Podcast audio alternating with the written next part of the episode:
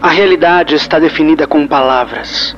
Portanto, quem controla as palavras controla a realidade. Antônio Gramsci. Eu acho que a arte inventa a realidade. Palavras mais bonitas. As que descrevem as coisas fundamentais. Verdades que só a ficção supõe. Invenção é uma coisa que serve para aumentar o mundo. Um amador e faz questão de continuar a ser amador. Verborragia. Filosofia, arte e cultura em Fast Forward. Sejam bem-vindos ao Verborragia, essa morada para os meus devaneios sobre arte, cultura, filosofia e sociedade aqui na Podosfera. Meu nome é Carlos Samartim e eu vou estar com vocês pelos próximos minutos. A dica cultural da semana é o espetáculo Depois que você abrir os olhos, da atriz e amiga Nanda Ruano, que usa sua experiência pessoal com a síndrome do pânico como pano de fundo para a gente refletir sobre os desafios de lidar com a ansiedade e pensarmos sobre saúde mental. O espetáculo só vai ficar mais uma semana em cartaz até o dia 28 de março. Então só mais um sábado às 20 horas e domingo às 19 horas, ao vivo pelo canal do YouTube da peça. O link vai estar na descrição e no post desse episódio, é claro. E caso você queira divulgar um evento cultural ou de ensino de qualquer tipo por aqui, é só entrar em contato com a gente pelo Verborragia ou podcast gmail.com e contar um pouco sobre o evento que a gente conversa e ele pode aparecer por aqui sem custo nenhum. O nosso objetivo é fazer com que a informação e a cultura chegue ao maior número de pessoas possível. Sem mais delongas, muito obrigado pela paciência. Vamos ao episódio.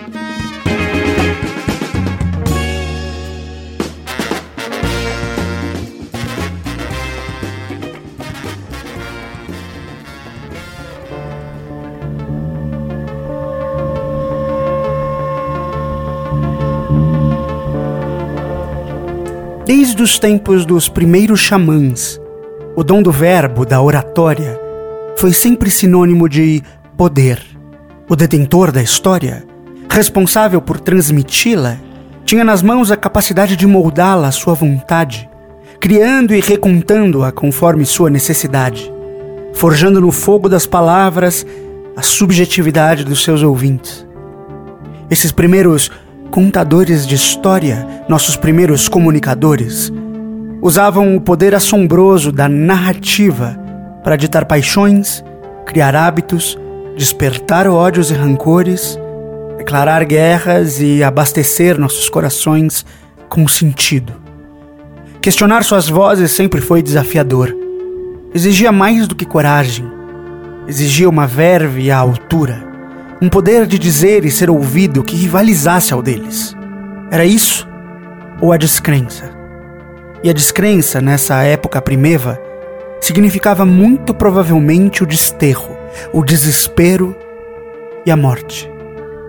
O poder das palavras era tanto que, do nascimento da escrita, esses primeiros contadores de história deixaram claro sua preocupação diante da novidade e prontamente se recusaram a participar. A escrita terceirizava um pouco a memória e tornava o conhecimento mais fluido e duradouro, ainda que para muito poucos. Foi só com a invenção da prensa de tipos móveis e com a popularização da leitura já na era moderna que as palavras, tão poderosas desde o seu nascimento, dariam os primeiros passos em direção a se tornarem os maiores poderes que se poderia ter. Todo poder constituído passou a emanar delas, seja na forma de cartas constituintes, seja através de trabalhos acadêmicos, livros, jornais, folhetins, atos institucionais. Quem tinha o poder das máquinas de imprimir, tinha também o poder de dizer o que era verdade, qual história deveria seguir sendo contada e como ela deveria seguir sendo contada. Esse poder só aumentou e aumentou e chegou a níveis estratosféricos com o nascimento das mídias de massa. Foi justamente nessa época que começamos a ver pulular as primeiras críticas à hegemonia dentro da narrativa, das mídias, da comunicação. De Antônio Gramsci aos sociólogos e filósofos da Escola de Frankfurt, muitos foram os que alertaram sobre a concentração do poder comunicacional na mão de muito poucos. Exemplos desse perigo não nos faltam, seja na máquina de propaganda desenvolvida pelos nazistas, que usaram o rádio e o cinema como arma de guerra, seja pela batalha discursiva que passamos a chamar de Guerra Fria.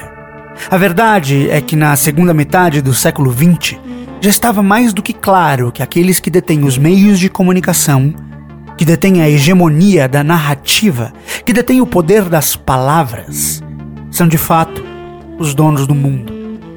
E através das páginas dos jornais, das salas de cinema, das televisões, vemos governos serem derrubados inimigos serem determinados, guerras justificadas e glorificadas, mas uma nova invenção mudaria o jogo, por um lado para melhor e por outro para muito pior. Eu estou falando, é claro, da internet. É indiscutível que a internet nos trouxe uma enxurrada de novas possibilidades, descentralizada, quase caótica a internet fez surgir na superfície um monte de narrativas antes sufocadas pelos detentores do poder midiático. Tudo nos levava a crer que a internet nos entregaria um mundo mais igualitário, onde minorias teriam o mesmo poder de fala das maiorias. Um mundo onde a democracia poderia ser plena, onde a informação estaria disponível a todos. E é claro que todo esse caos todo esse vazio de poder, todo esse ecossistema rico e vibrante, chamaria a atenção daqueles que detêm o dinheiro, pois não há uma floresta livre que não possa servir de pasto para o gado ou área de soja, não é mesmo? Cooptada e repartida, mesmo que superficialmente, a internet mostrou que o novo poder da comunicação, o novo poder da narrativa, não passava mais pela centralização do discurso, mas justamente pela individuação dele. Tudo graças à infindável quantidade de dados que passamos a derramar nesse mar digital. Tal qual o petróleo, o óleo negro que praticamente criou o mundo que conhecemos no século XX, com seus determinados centros de poder e seus conflitos. São justamente os nossos dados, as commodities que mudarão o recém-nascido século XXI. Através deles, o discurso que se quiser fazer hegemônico pode moldar-se às necessidades individuais, tornando todos nós, mesmo os mais preparados, os mais livres dos livres, presas fáceis para quem for dono dos mecanismos. Vivemos hoje um verdadeiro pesadelo gramsciano, onde as narrativas dirigidas nos tornam cegos e frágeis, máquinas de vontades dominadas pelo discurso personalizado.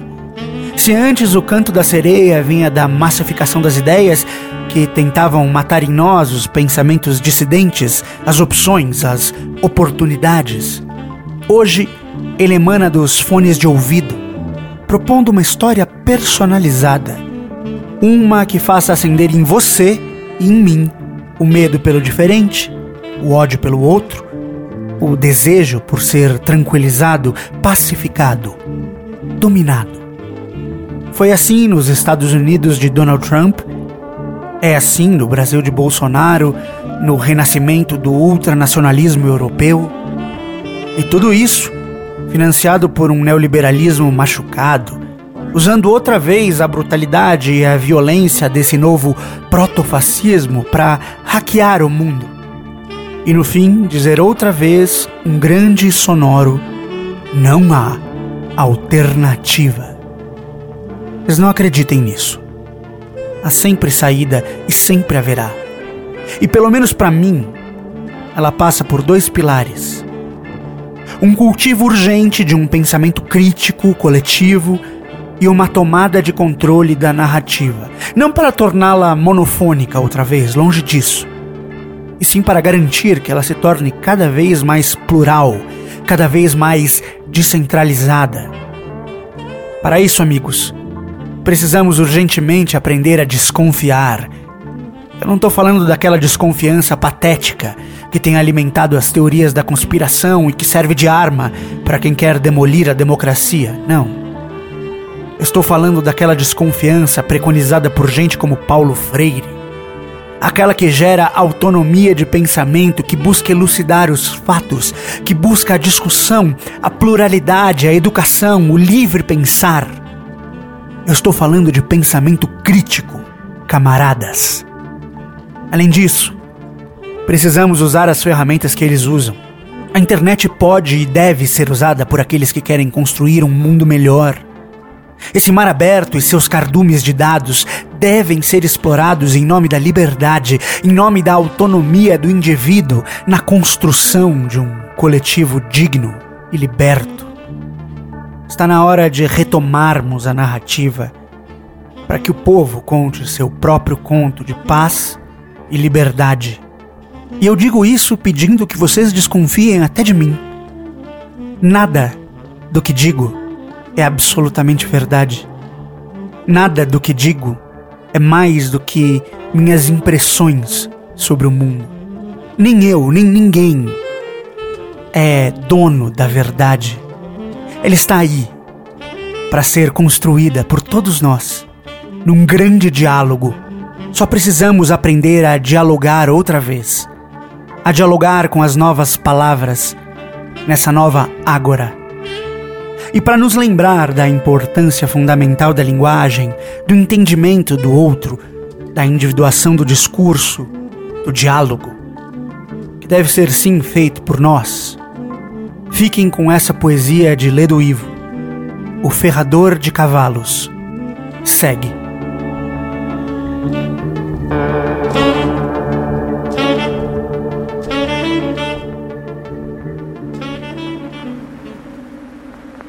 Em que língua falarei ao ferrador de cavalos? Porque na minha língua de assombro e vogal só falo a mim mesmo, ao meu nada e ao meu tudo, e nem sequer disponho dos gestos dos mudos.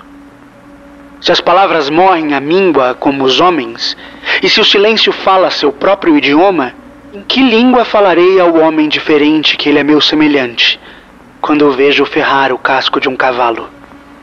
Empunhando o martelo, ele me conta histórias de cravos perdidos e cavalos mancos, palavras que se perdem como ferraduras no caminho do pasto. Muito obrigado por ouvir até aqui. Curta e compartilhe para nos ajudar a alcançar um número cada vez maior de pessoas, mas é claro, só se vocês quiserem. É preciso estar atento e forte, amigos. É preciso se comprometer com o outro, amar o outro, conversar e discutir com o outro. Assumamos o controle da narrativa. Vamos dar ouvidos à arte, à ciência e ao jornalismo comprometido e sério, porque são eles que vão nos manter vivos, informados e sãos. Com amor, até.